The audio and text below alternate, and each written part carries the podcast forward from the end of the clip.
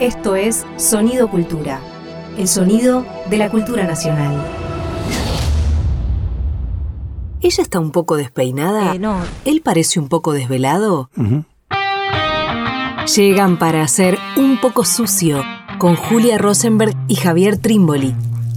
Nunca más a gusto en el basurero de la historia.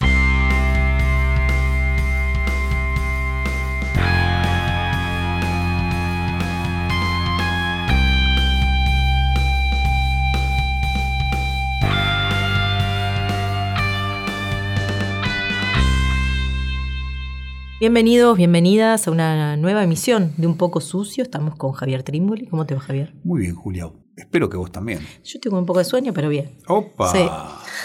Hemos vuelto a las a la costumbre que tuvimos en algún tiempo de Un poco sucio de hablar de un libro, una película, algo bien acotadito. Y en esta ocasión vamos a hablar de un libro reciente, del año pasado en verdad, pero reciente se puede decir. 2021. ¿2021 salió? Sí. Ok. Dos años, entonces. Eh, Reciente Pero también, reciente, también, claro, claro. sí, por supuesto. Estamos hablando del libro de Juan Carlos Torre, Diario de una temporada en el quinto piso, episodios de política económica en los años de Alfonsín. Un libro largo, ¿no? Sí, largo. Pero que nos interesó pensarlo, nos interesó traerlo para darles vueltas, para discutirlo. Sí, sí. Me llama la atención que traigamos un libro tan reciente. Sí, total. Digo, hemos traído libros, Sí. hemos hablado de Isidro Velázquez, Formas Prelusionarias de la Violencia, hemos puesto, hemos por supuesto La Razón de mi Vida, hemos puesto libros, pero libros que ya se dejaron bañar por el paso del tiempo y por la criba del paso del tiempo, para decir son libros muy importantes. Este libro, reciente, sin embargo, uno sospecha que es un libro muy importante, ¿no? muy interesante, muy valioso. Quizás no lo sea tanto cuando pase el tiempo, pero a nosotros sí nos, va- nos Sí. interesa y nos parece que se puede pensar mucho con él. Juan Carlos Torre además nos interesa por, por su biografía, digamos, historiográfica, por decirlo de alguna manera, grandes textos que sobre el peronismo, sobre el sindicalismo que hemos leído, pero además también interesa por su lectura sobre el alfonsinismo y además también pensando en la relevancia que ha tenido este libro, bueno, nada más ni nada menos que Cristina Kirchner ha hablado de este libro, que se lo regaló a Alberto, que se lo regaló a Massa, ¿no? En, en una cosa medio maligna de su parte. Entonces ahí también tomó otra relevancia, otra circulación este libro, ¿no? A partir de ahí se vendió un montón. Sí, se prendió un montón y se armó una suerte de misterio. Sí. ¿Qué era, ¿Cuál era el mensaje que había en ese regalo de Cristina Fernández de Kirchner a el presidente Alberto Fernández o a Sergio Massa de este libro? ¿Por qué este libro como regalo? A mi entender es un muy buen regalo. Creo que no lo leyeron, porque es muy largo. Son más de 500 páginas. Y yo diría solamente que es largo. Es maravillosamente reiterativo. Es como que es un libro quemón. Y que tiene poco charma, tiene poco encanto. No se habla de cultura. A mí me pasó, confieso, lo leí durante las vacaciones. Y en mi casa veían este ladrillo e intentaban ver de qué trataba y salían todos repelidos. Porque es como un libro. y Entonces, para mí me pasó a ser. Bueno, estoy a gusto leyendo un libro sin espíritu. Es un libro que habla de economía y de rosca intrigas políticas en el Estado, en ese desierto. Tiene algo gris. Tiene algo no, gris. tiene algo gris. Es un diario, por ende no es un ensayo, ¿no? No, no tiene la voluntad de interpretar, sino más bien que tiene una, una hechura, que son notas, ¿no? Cartas que escribe a diferentes personas, escritas en el momento, al calor del momento. Juan Carlos Torres forma parte de la gestión económica del alfonsinismo. Ahora contamos un poco más en detalle de qué se trata. Y lo que está haciendo dejando memoria, claro, revisada, reescrita, tocada. Tantísimo tiempo después, pandemia mediante, ¿no? 2020 dice que se puso a trabajar por las condiciones de la cuarentena en esto que terminó siendo este libro, ¿no? Entonces, bueno, es, es interesantísimo ese registro íntimo, eh, en algún punto es una correspondencia privada, pero que a la vez nos habla de una gestión estatal. Bien. ¿No? Sí, eh, hay algo de la, del género del libro que es interesantísimo. ¿no? Eh, sin duda es interesante. Es un diario, como bien vos decías, Juli, pero es un diario, apenas dice en un momento que nació su hijo, Claro. donde la vida personal no aparece, No. donde lo que aparece es su trabajo y la política. Es un diario, cuenta Juan Carlos Torres que durante el tiempo de su gestión, él comienza en la gestión en diciembre del 83, ¿no? en la Secretaría de Planificación del Ministerio de Economía, que tiene al frente a Juan Vital Zurril, que luego va a ser ministro, ministro de Economía. Cuando Juan Vital Zurril pasa a ser ministro de Economía, él también lo acompaña al quinto piso, Y está hasta el 88. Fines del 88. Fin del 88, Se fin va del él. 89. Claro. Y después pasa a estar asesor, pasa a ser asesor de Angelos hasta que rompe con Angelos. Por lo tanto, es una larga temporada esta del quinto piso. Cuenta que cuando volvía a su casa lo que hacía era grabar, sobre todo grabar. A veces anotaba, pero después grababa cassettes. Grababa cassettes contando lo que había pasado. Contando lo que había pasado y también contando lo que le contaron otros que Claro. había ocurrido. Quiero decir, Surruil se reúne con Alfonsín, Surruil se reúne con Grispun, que fue el anterior ministro de Economía, y les cuenta a Surruil, José Luis Machinea, Mario Broderson, Adolfo Canitrot, que es el grupo, ¿no? Es el grupo de académicos de la economía, académicos de la sociología, que han desembarcado en la gestión alfonsinista. Bien, entonces conversan. Algo más también, vos los decías, cartas. Cartas que escribe a Silvia Sigal, cartas que escribe a su hermana, que están fuera de la Argentina, y a la vez también fragmentos de sus discursos. Claro. A mí me pasó, Juli, que tuvimos la oportunidad con, con Roy Hora de entrevistarlo a Juan Carlos Torres en el año 93 y desconocíamos que él había sido, como él dice, el speechwriter de Alfonsín Claro. o el speechwriter de Surruil. Los discursos, porque le reconocen a él, que lo suman como sociólogo para que tenga una mirada de otro tipo, tiene buena escritura, entonces lo suman a él para escribir. Bien, entonces, claro, muchos de los discursos habían sido escritos, discursos que después aparte muchas veces no se leen, apuntes que finalmente no tienen mayor uso. Bueno, los vuelca en el libro también. O toman cositas sueltas, Totalmente. ¿no? ¿Te parece que empecemos por el- su, su entusiasmo? Dale. Cómo, cómo decide sumarse de alguna manera? Que él no venía del radicalismo, ¿no? Hay un entusiasmo por la apertura democrática, un entusiasmo también con el liderazgo de Alfonsín, particularmente. Totalmente. Él no se exilia, él, él- él- él está acá durante la dictadura, a diferencia de, de- de quienes forman parte de su círculo de pensamiento, que son... porta- eh, Pues es que no, ¿eh? no se exilia. Eh, él, él está, él está, en Estados está en Estados Unidos, Ah. Francia, Inglaterra estudiando. Ah, mira. ¿No? Él se había ido a la Argentina en el 75 a Ah. estudiar y continúa estudiando en Europa. Ah, mira, ¿y cuándo vuelve? Recién vuelve antes que estalle la guerra de Malvinas. Ah, ok. Elige un momento propicio. O sea, está acá todo el momento más de, de- de- de, si se quiere, de campaña, pero previo a la campaña también, donde se está por, ap- sobre- Sí. por abrir Sí. ese momento, claro. Y, y- pero de todas maneras me parece que hay algo sintomático en lo que acabas de decir, eh, Juli, en, en- en- en el equívoco que en un punto compartimos, porque yo también lo dudé, porque Torre no nombra nunca lo suyo como un exilio, Claro,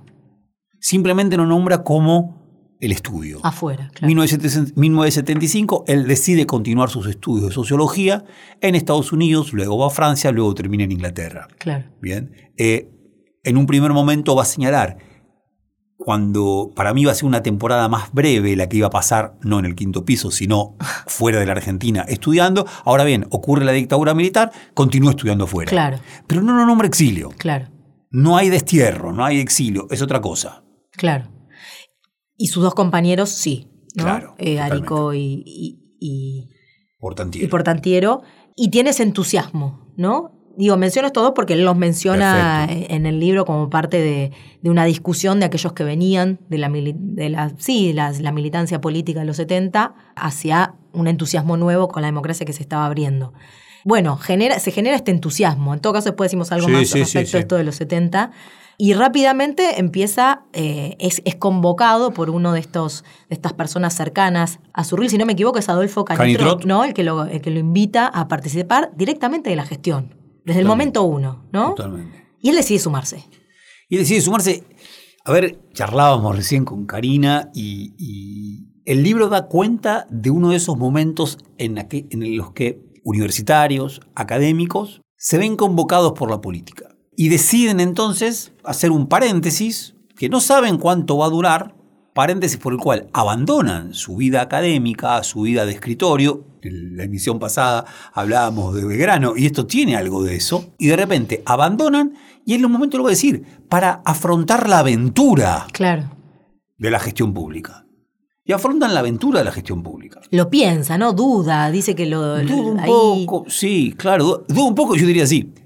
Y sobre todo después lo padece. Claro. La impresión es que ¿Para qué agarré? después dice, ¿para qué agarré? Claro. Me quiero ir. O sea, no queda nunca claro del todo, no, va a estar del 83 hasta finales del 88, no queda nunca del todo claro cuándo empieza a querer irse. Claro. Pero la impresión es que Es muy rápido. es bastante rápido. Pero ahora se queda. Claro. Bien. Tengo acá anotado, él dice que lo que le dice Adolfo Canitrot para invitarlo es, necesitamos un sociólogo político que pueda contribuir a armar ideas sobre la sociedad que queremos. Wow. ¿No? Digo, muy del clima de esa época de lo que vamos a armar es algo nuevo, una sociedad nueva, ¿no? Nos tenés que ayudar a pensar eso.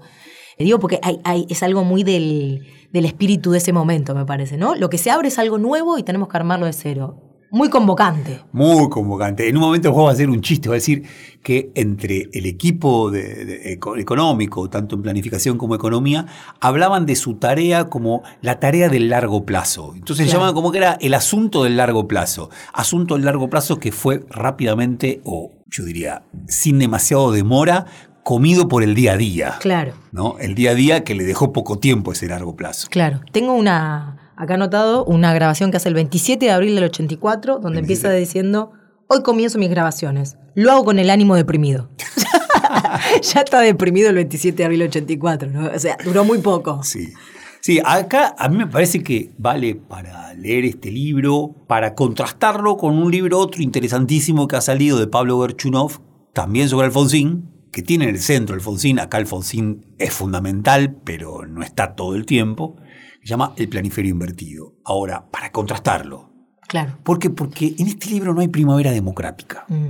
Ah, no digo, toda el año, no, Argentina en 1985, toda la, la ilusión democrática, ese gran momento de Alfonsín, ese gran momento de la sociedad argentina, con lo que hoy hay una suerte de, de gusto por reconciliarse, gusto por reconocer.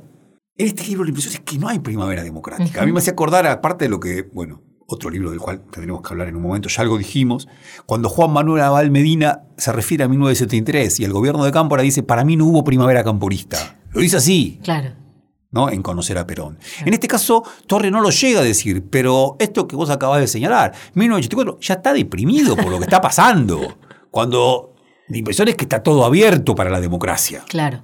Claro, es que ponen el ojo, tiene el ojo Torre eh, muy lúcido, pero además porque era lo que le tocaba gestionar, que es la economía, ¿no? Que va a ser el gran tema de Alfonsín de principio a fin, y la deuda y el FMI.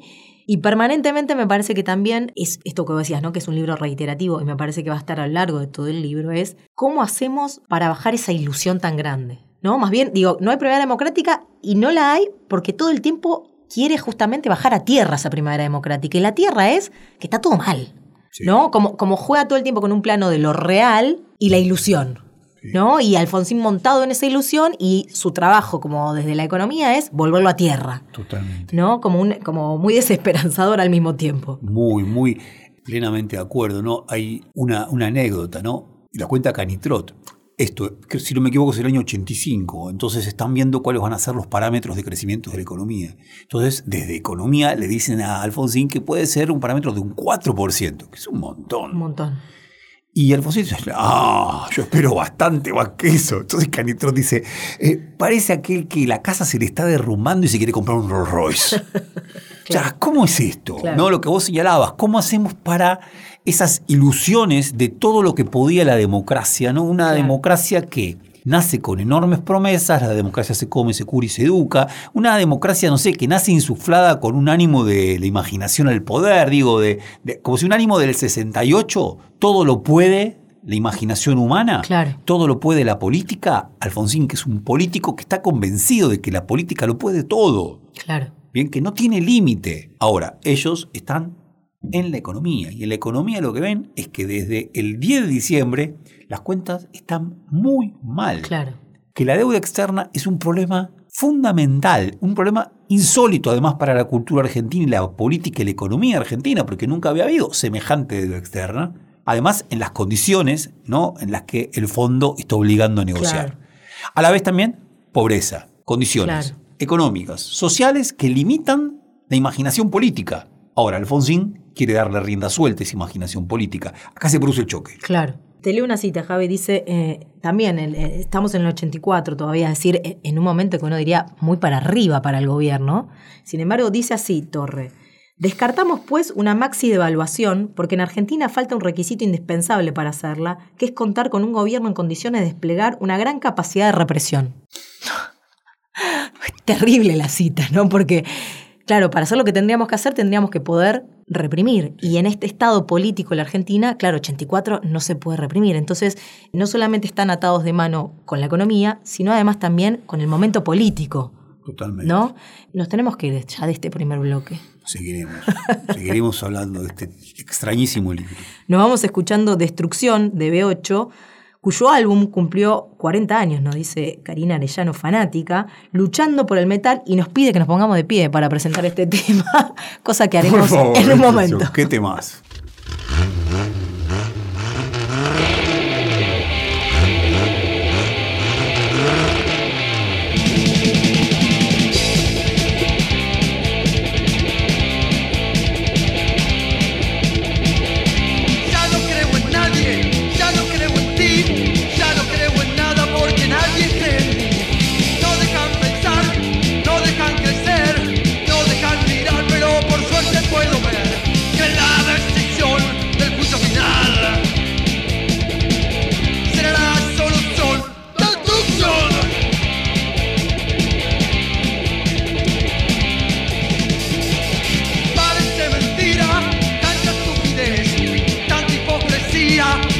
Sonido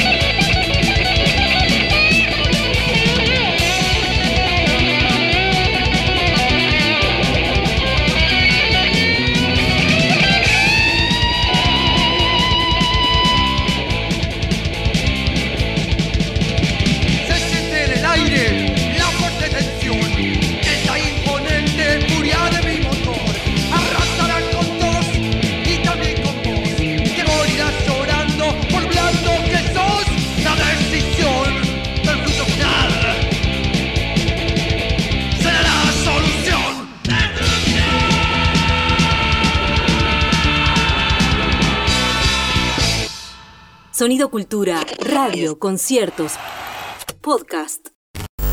A continuación hará uso de la palabra La Patria Archivera. el señor presidente de la Nación Argentina. La Patria Archivera. Habla el doctor Raúl Alfonsín. Pero quiero advertirles que no se trata de un conjunto de medidas para resistir la crisis actual. Es mucho más. Es un plan de reforma profunda de nuestro sistema económico, cuyo objetivo es la reconstrucción y modernización de la Argentina. Nadie debe confundirse acerca de lo que comienza. Estamos sacudiendo todos los lastres que impedían que la Argentina se pusiera en marcha. Este plan no está concebido para resolver solamente algunos problemas actuales reforma económica será la herramienta para enterrar definitivamente un pasado que por décadas nos llevó de crisis en crisis. Por lo tanto, la apuesta no es mejorar algún índice, la apuesta es generar el despegue de la economía nacional. Por otra parte, si el problema económico no es resuelto, la vida política de la nación correrá sin duda serios riesgos la convivencia pacífica, democrática y civilizada de los argentinos. Tal vez no tendría demasiadas esperanzas si la cuestión económica no fuera definitivamente resuelta. Que cada uno tenga conciencia de lo que está en juego. El plan de reforma no es para salvar un gobierno, es para salvar un sistema político, es para salvar un estilo de vida también es para recuperar el orgullo y la ambición nacional. Nada de esto será fácil, pero hay que saber que fundado como está en sólidas bases técnicas, este proyecto además se nutre de moral. Y la moral en la economía quiere también decir cosas muy concretas. La reforma no es para que algunos vivan como si nada sucediera. mientras la inmensa mayoría de nuestro pueblo, y en forma particular los trabajadores, hacen el esfuerzo. Eso es una inmoralidad y no admitiremos inmoralidades. Habrá esfuerzo en consecuencia y castigo. El esfuerzo será de todos los argentinos. El castigo para los que sigan creyendo que pueden usar al país y a su gente para beneficio personal. El castigo será para la especulación, para los que creen que el dinero solo sirve para hacer más dinero. Estamos escuchando al entonces presidente Alfonsín, estamos en junio de 1985, es una cadena nacional que introduce la presentación del Plan Austral, que la va a hacer después el ministro de Economía Juan Zurril, estamos en la Patria Archivera. Nos interesaba traer esta palabra de Alfonsín, primera porque de alguna manera, según cuenta Torre, ¿no? Es de las primeras veces, ya había habido una movilización el 26 de abril, en donde eh, Alfonsín también tiene un discurso donde anuncia ¿no? la economía de guerra. Es un Alfonsín que está anunciando que se viene un periodo económico, un plan económico que no trae necesariamente buenas noticias en lo inmediato, ¿no? Digo, a diferencia de lo que había querido hacer durante el año y medio previo de vida política, Alfonsín por primera vez tiene que dar malas noticias, ¿no? Y de alguna manera Torre dice, este, este fue nuestro trabajo. Hacer que el presidente tome conciencia de que lo que viene es un plan de ajuste, ¿no? Que busca estabilizar la economía, dice acá, sobre sólidas bases técnicas. En todo caso, después decimos algo de eso, pero claro, está anunciando que no va a haber mejoras, ¿no? Y que en todo caso lo que puede llegar a ser una buena noticia es que va a haber castigos para quienes se hagan los vivos o que, como dice el 26 de abril, el sacrificio va a ser entre todos y no solamente los trabajadores. Bueno, nos interesó traer esta pieza. eh, habla mucho la, la- la lengua de Torre, ¿no? Ahora sí, me parece que está un poquito más permeado.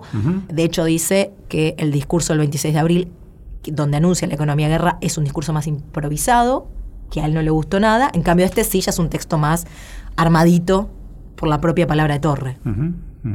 Sí, sí, totalmente. Y es un texto que tiene un tono, que era el tono de Alfonsín, ¿no? Un tono entre didáctico, calmo, moderado, hay algo de protector, pero al mismo tiempo un protector que advierte, ¿no? que, que pone el dedo, que, que agita el dedo. Un tono que era muy seductor, ¿no? Muy seductor. Cuenta Pablo Gerchunov que con su mujer discutían cuando lo veían a Alfonsín si lo miraba a uno o a otro, porque ellos están tan fascinados, como buena parte de las clases medias estuvieron fascinados por Alfonsín, que eh, en el manejo que tenía de la cámara Alfonsín, daba toda la impresión de que los estaba mirando los ojos, ¿no? Que estaba mirando, y había algo en lo que se podía confiar. Bien. Claro, este quizás es uno de los momentos, como vos decís, acá trae una mala noticia, ¿no? Acá trae una mala noticia. Hasta ahora no venía trayendo este tipo de malas noticias. Pero en Austral que de alguna manera le da estabilidad al gobierno. ¿no? Sí, eh, le da estabilidad y yo diría, Por un tiempo. ah, Para hacer un comentario, ¿no? ahora hablamos un toque del plan austral, porque están, por supuesto, muy presente en este libro. Este es un libro de Realpolitik. Sí, total. Es un libro que te habla de los límites para hacer política, de Claro. los límites de la economía. Límites que existen, sí. Límites que se pueden correr, tiene que haber un gran político Claro. para que se corra. Si no hay un gran político, esos límites no se corren. Estos límites te comen los pies. Tiene que haber un gran político y también tiene que haber una coyuntura de movilización, una coyuntura social, política, que permita ese movimiento. Lo digo de una forma, eh, tiene que haber algo en la realidad que parece que pueda ser transformable. Claro. Bien. Había límites políticos desde el año 2003, sin duda había límites económicos que repercutían sobre lo político. Ahora también hubo determinadas jugadas con la política que permitieron correr esos límites, con una coyuntura beneficiosa. Sí, ya que traes el 2003 me atrevo a, a- a meter una, una cosita, que es que, bueno, acá Alfonsín mete la palabra moral, ¿no? A- hablando de economía, quizás menos el lenguaje político, ¿no? Pero la- lo- el tema moral aparece mucho.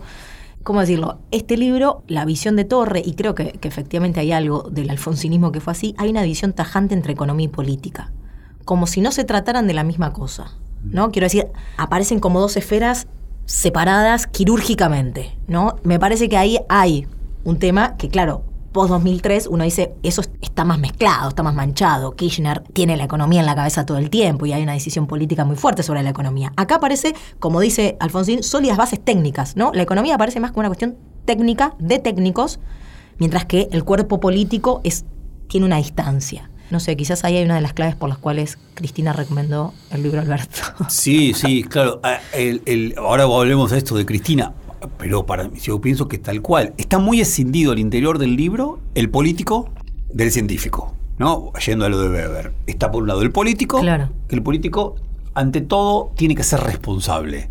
Puede prometer, pero puede prometer con responsabilidad. Y está el científico, que tiene ante todo como cuestión la verdad. Ellos, en tanto científicos, académicos, ligados a- plenamente a la economía, tienen una verdad, una verdad que nadie quiere escuchar.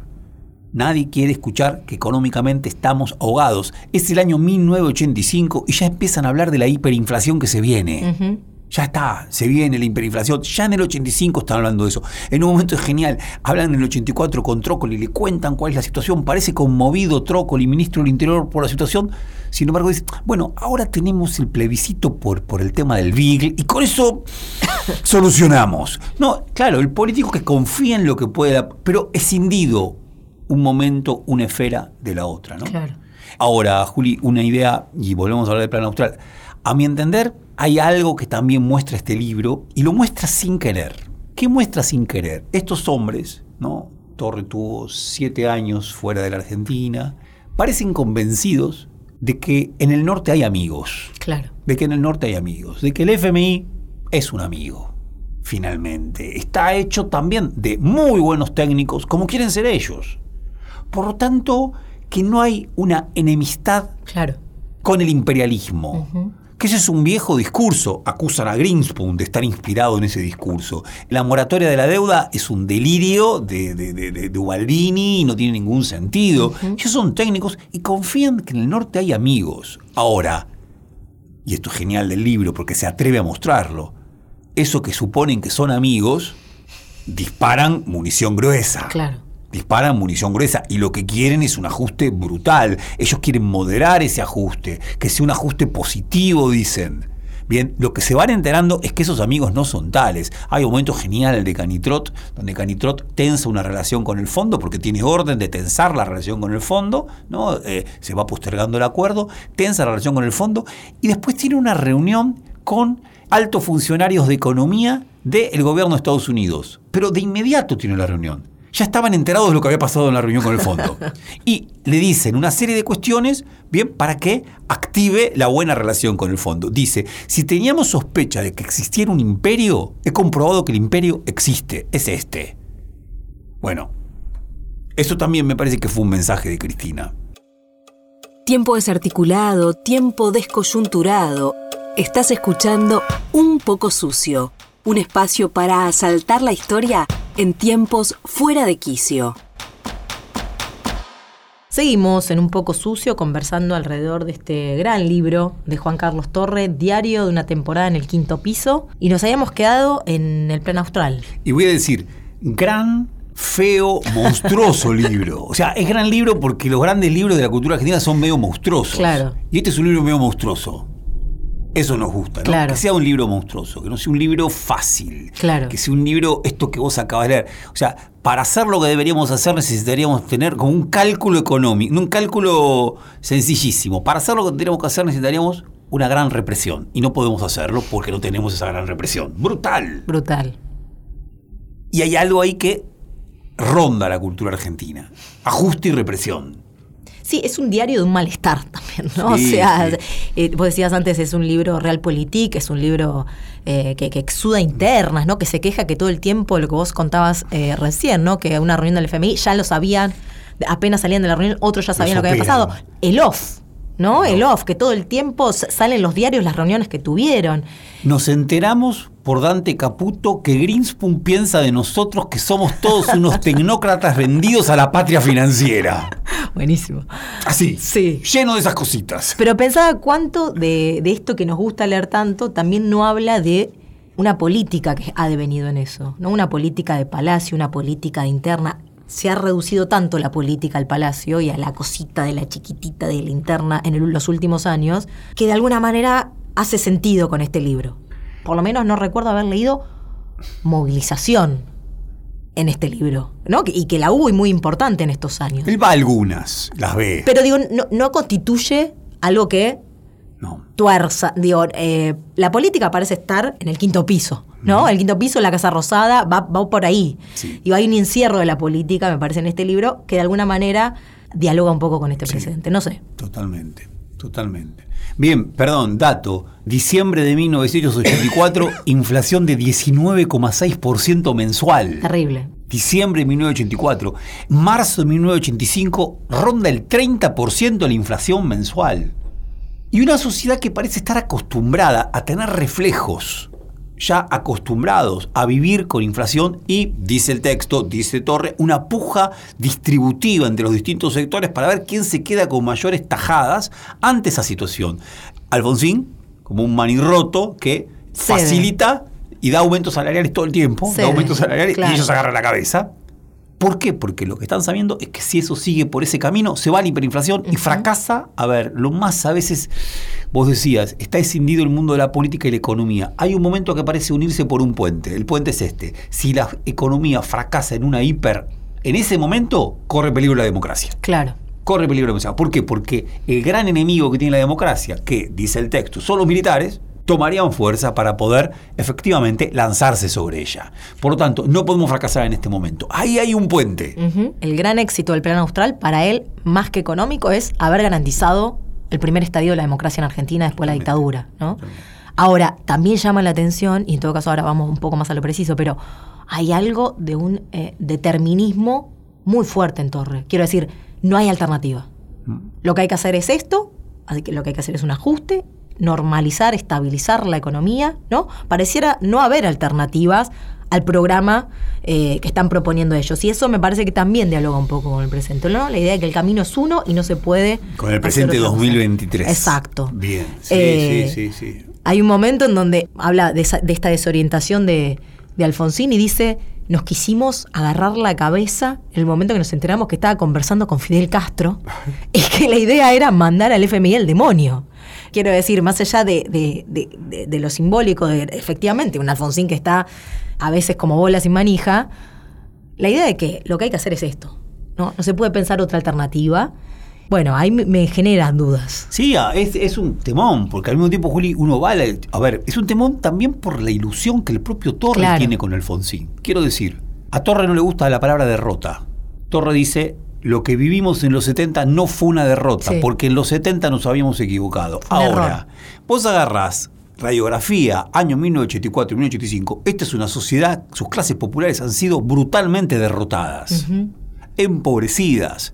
Se les ha sacado, o por lo menos se les ha intentado extirpar el nervio político. Sin lengua política, una lengua política empobrecida, con cantidad de dirigentes sindicales presos, cantidad de dirigentes sindicales que fueron desaparecidos. Por tanto, ha habido una derrota con la desindustrialización. Sí, claro. Por lo tanto, ¿con qué sujeto podés llevar adelante una política alternativa, distinta, otra? Claro, el tema es que él no se pregunta nunca por el sujeto. En todo caso, para Torres es una cuestión más bien de fatalidad económica Claro. y punto. Ahora, la impresión es que es una coyuntura, no sé, yo tengo esa impresión sobre esos años, que era una coyuntura cerrada Claro. que por más que uno pataleara, la impresión es que estaba todo jugado, porque estábamos tomados por la derrota. Otra cosa es después de los 90 y después del 2001, porque ahí surge algo efectivamente nuevo. ¿no? Y hay una vitalidad del movimiento de masas que es nueva. Acá tengo mis dudas. Sí, y para sumar ¿no? a a esta conversación, también lo que me genera dudas es que, ¿cómo decirlo?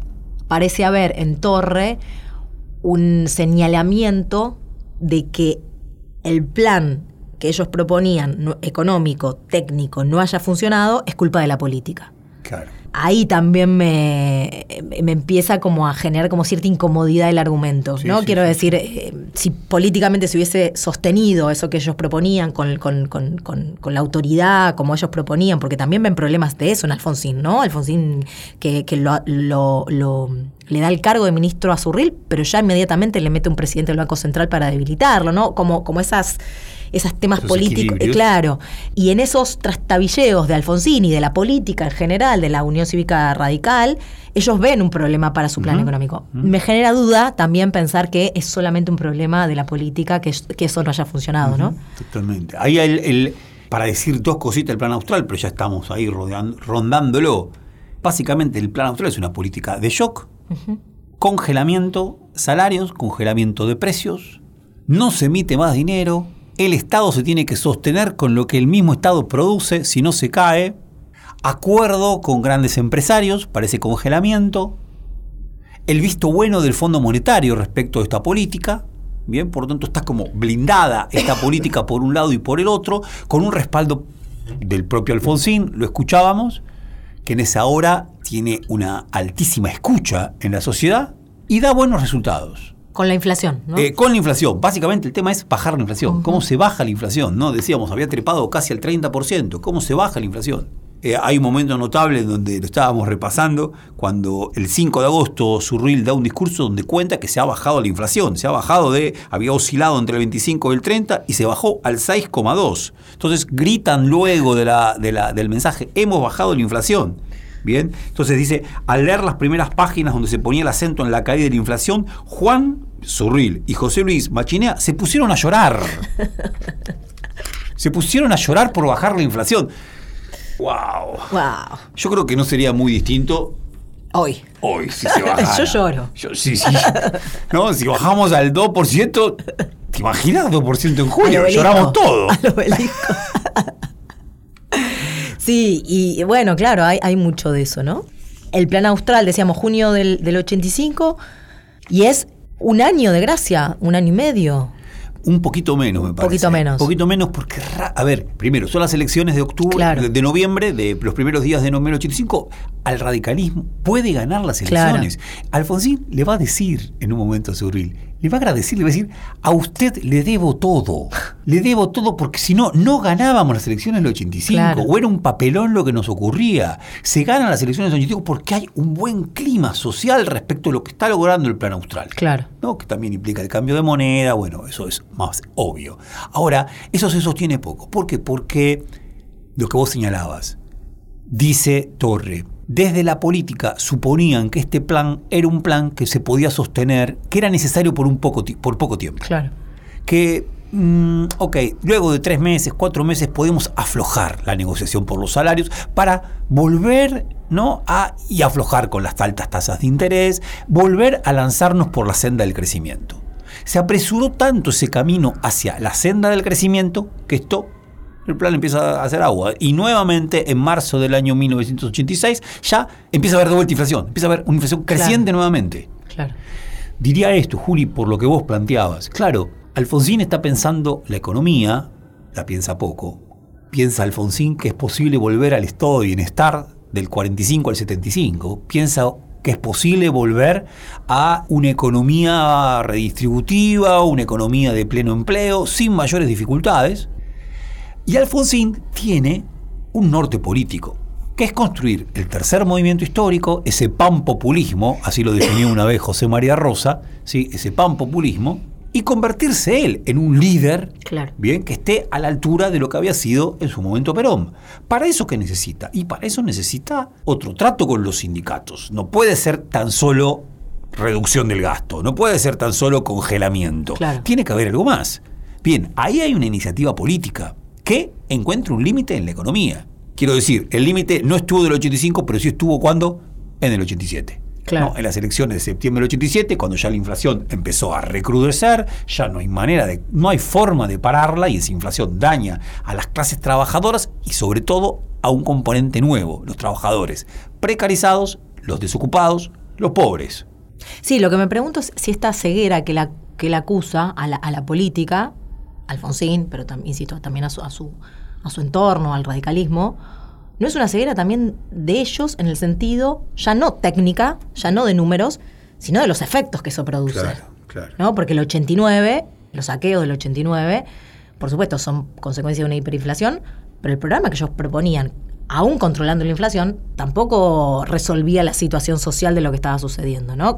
No sé, son ¿Se preguntas... Sí, Está bárbaro, está bárbaro, tal cual. Una y otra vez parecen convencidos de que lo que están buscando es un ajuste moderado, un ajuste que no necesite el camino de la hiperinflación para volverse inevitable y duro.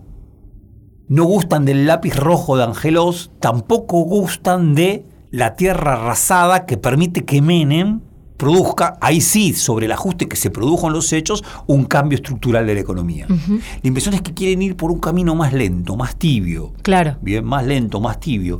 Ahora, está jugado todo esto ahí. Perdón, una cosita, Juli, que me parece encantadora. Sí. Principio del 86, Alfonsín tiene un proyecto de vuelta a la política. Alfonsín se cree que es un gran genio político. Y entonces tiene el proyecto de la Segunda República. Además, ¿qué pasa? Cuando Alfonsín ve que el ánimo social empieza a decaer, no lo soporta. Entonces, ¿qué saca? De la galera un conejo político. Vamos todos ahora acá. El nuevo es Segunda República y dentro de la cantidad de temas de la Segunda República, traslado de la capital a Viedma. Entonces va, se reúne con el gabinete de economía y les cuenta el proyecto. Queremos trasladar la capital de Buenos Aires a Viedma. Ya la inflación estaba creciendo, de vuelta. Ya estamos, ¿no? Marzo del 86. Se agarran la cabeza. Dicen, no, es una locura, le dicen. ¿Cómo, si no tenemos plata para nada, ¿cómo vamos a cambiar la capital? No tenemos cómo hacerlo. y, y de repente como que se suman más. Y en un momento Alfonsín, que es delirante, en un momento dado Alfonsín salió al paso del debate y dijo, bueno, votemos. Resolvía todo con eso. Bueno, votemos entre nosotros a ver qué hacemos. Y por supuesto, se cuadran y votan a favor, aunque Claro. Torre, Surruil votan en contra. Canitrot es el único que vota a favor. Ah, mira. Ahora, volviendo a lo que vos decías, a Horacio González le encantaba el traslado de la capital a Viedma. En ese entonces le encantaba. Y sí, claro. Porque él decía, de lo que a muchos creen que son cortinas de humo, nace la política. Claro. De corazonadas, arrestos. Bueno, no dan los, no dan los números. En un momento, claro, la, risa de Torre, que es muy maligna, que es, que es un académico, que dice que estoy haciendo acá. Una temporada es una temporada en el infierno, es Rambó, es un infierno esto, ¿por qué decidí esto?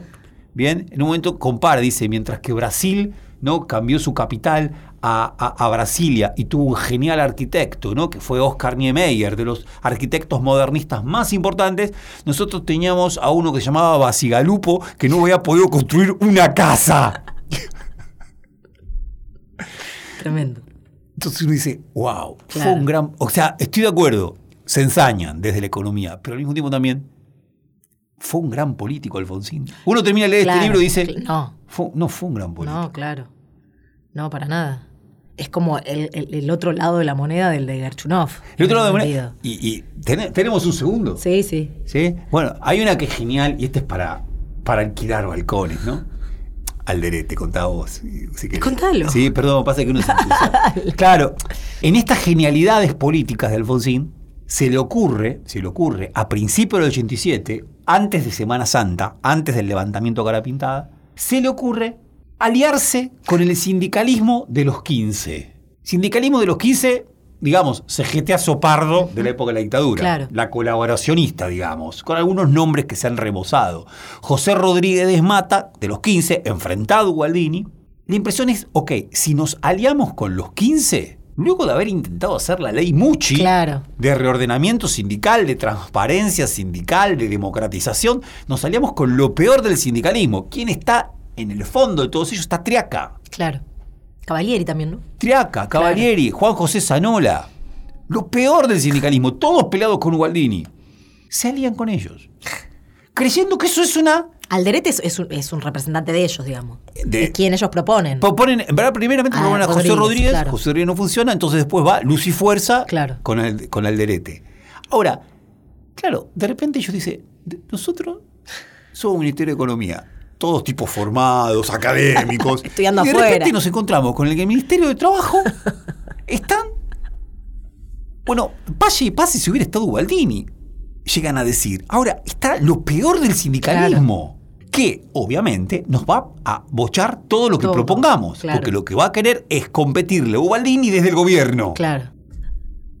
Desastre. Desastre. Desastre. El Y además había un pensamiento político atrás de eso que era elecciones legislativas ese año, enfrente Cafiero. Cafiero, era quitarle un poco la base peronista trabajadora Cafiero. Supuestamente José Rodríguez se baja porque Cafiero le dice no te subas. Claro. Bien, pero la idea era quitarle base peronista Que tampoco funcionó eso, digamos, porque las Desastre. elecciones pierde. Triunfa Cafiero y Cafiero después tiene un chiste para. Está buenísimo. Cafiero después se reúne con Alfonsín y en un, no, en un comentario al margen dice: Le tengo que agradecer que nos haya sacado de encima a toda esa runfla de los 15 porque no sabíamos qué hacer. Unos piantabotos bárbaros.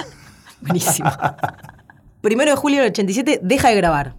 Deja de grabar. no, deja de grabar porque lo dice así. Grabar, esto es escucharme hablar en voz alta, se ha vuelto psicológicamente cada vez más difícil. La desazón que me produce nuestra experiencia en el quinto piso se refleja en el tono lúgubre, lúgubre de mi voz que me resulta insoportable. Ya está. Suficiente. No, y quería leer un pedacito donde dice octubre de ese año, es decir, ya no graba más. Le presentan la renuncia, el equipo económico, a Alfonsín ¿Octubre, perdón, de qué año? 87. Varias veces le presenta Sí, la cantidad, renuncia. sí. Que Alfonsín dice, ¿cómo me va a abandonar, Juan? Entonces, bueno, retiran la renuncia y dice Torre. Y Juan entonces da marcha atrás, vuelve sobre sus pasos, retoma su lugar en la cámara de torturas y con él también lo hace cada uno de los miembros de su equipo. O sea, él. La cámara de torturas en el año 87, ¿no? Qué También fuerte. Cámara de Torturas, año 87. Decirlo así, y la Cámara- bueno, es el terrorismo de Estado vivido por los académicos del Ministerio de Economía. Tremendo. Ahora, también este es un libro que habla del fracaso de la socialdemocracia en la Argentina. Total. Total. Fracaso de la socialdemocracia. Ya está, la socialdemocracia fracasó. Total. Cafiero también fracasa. También, claro. Porque esto es lo interesante. Cafiero se lo morfa Menem en, en las elecciones del 88. Claro. Y para Torre ese es el golpe mayor. Leo. Ayer hubo elecciones internas en el PJ, ¿no? Julio del 88. Se impuso la fórmula Carlos Menem de Eduardo Dualde al Antonio Cafiero Juan Manuel Azota por 53,4 a 45,8 de los votos. En un veredicto que muchos compartimos, el diario Jornal do Brasil de Río de Janeiro consideró que la elección de Menem hizo andar hacia atrás la máquina del tiempo. Ya está, para el sueño modernizador, para el sueño Claro. reformista, para el sueño tecnocrático Claro. de esta gestión, Menem es la vuelta a la barbarie. Claro. Digo, el fracaso de la socialdemocracia argentina en el plano de la economía y en el plano de la política. Claro. La impresión es que un fracaso se lleva al otro con él. Claro. Y ambos confluyen. El libro da cuenta de eso, ¿no? Bueno, hemos llegado al final. Bueno, ¿Querés decir algo más? hablar de un poco más de este libro que tiene tantas cositas. no, no, que es un libro que vale la pena leer, Sí. sin duda vale la pena leer. Lo último, Surril se negó, ¿no? Surril siguió siendo amigo de Torre, Surril se retira de la vida pública, era detestado Surril, por, no había quien no lo detestara casi a final de los años 80. Y cuando Torre le, le da a escuchar los cassettes, y Surril le dice, no lo publiques. No lo publiques. Y durante la pandemia se ve con Surril y Surril le reitera, no lo publiques. Y dice, mira, yo tomé la decisión de publicarlo. Porque también este es un tema interesante. ¿Quién se anima a publicar lo que ocurre adentro del Estado? Que como bien vos decís, Juli, probablemente ocurra más en momentos de repliegue de masas o de derrota de masas por más que Torre no la viera. Pero la impresión es que hay algo de la máquina del Estado que produce esto.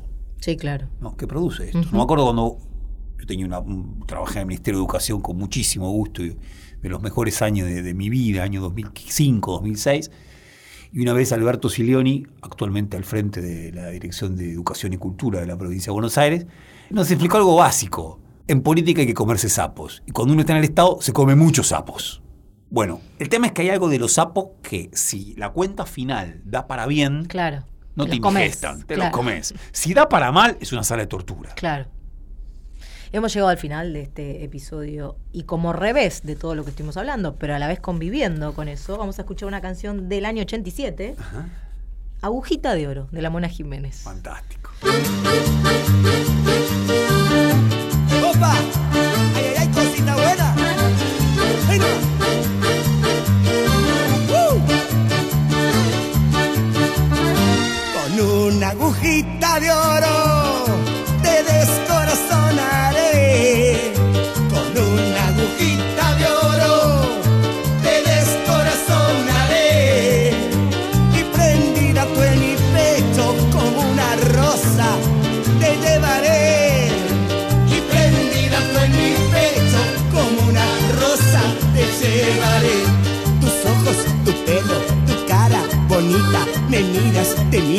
Me gustas mucho más.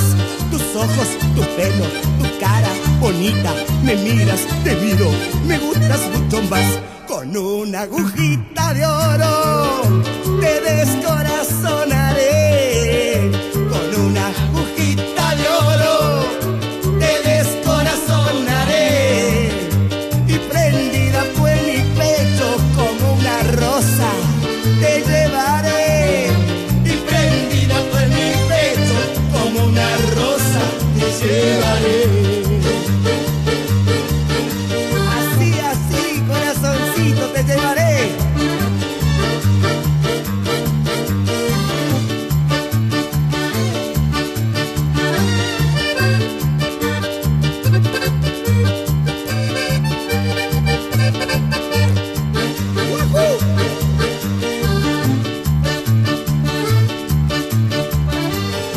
en el cuarteto, el cuarteto, ¿dónde está? Ahí nomás. Con una agujita de oro te descorazonaré.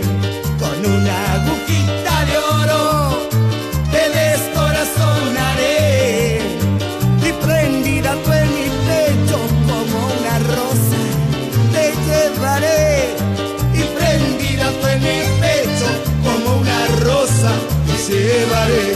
Y cuando tu boca me tira piquitos, yo sigo gozando y te quiero mimar. Y cuando tu boca me tira piquitos, yo sigo gozando y te quiero mimar. Con una agujita de oro